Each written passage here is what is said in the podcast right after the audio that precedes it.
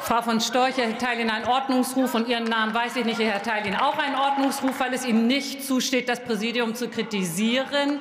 Sie bekommen auch noch ein. Wenn die AfD sich nicht an die Geschäftsordnung hält, dann können Sie hier auch nicht mitdebattieren. Das möchte ich Ihnen mal deutlich sagen.